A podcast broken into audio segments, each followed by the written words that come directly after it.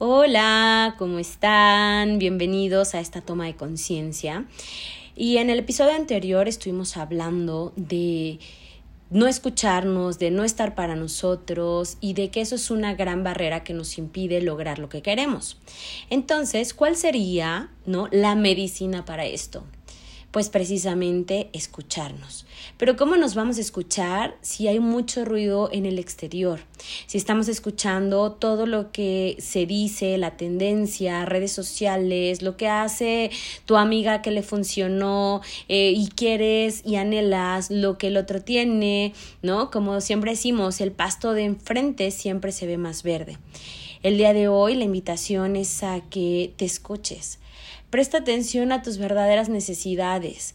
Una forma de hacerlo y que a mí me ha gustado y me ha funcionado bastante es recordar quién era yo cuando era niña más allá de la educación, más allá de la filosofía que tenga hoy, de lo que he aprendido, de lo que he estado adoptando y que a lo mejor me ha sido funcional, pero en ese origen, y justo te lo compartí en, en ese podcast, en el primero, cuando te hablaba de por qué surgió esto, algo de lo que a mí me funcionaba mucho era hablar frente a una grabadora.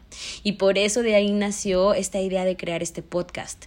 Porque a través de escucharte, puede ser incluso grabándote notas de voz o escribiendo, pero busca una forma de escucharte, busca una forma, llamémoslo, de meditar, aunque puede ser con técnicas de meditación, pero todo lo que sea ir hacia adentro y verdaderamente reconectar con tus necesidades, con esa intuición, con, con esa voz que tenemos y que realmente habita en todos nosotros, vas a poder llegar a lo que tú quieras, hacer lo que tú quieras. Y es más, ni siquiera llegar, porque ese llegar está aquí, está dentro.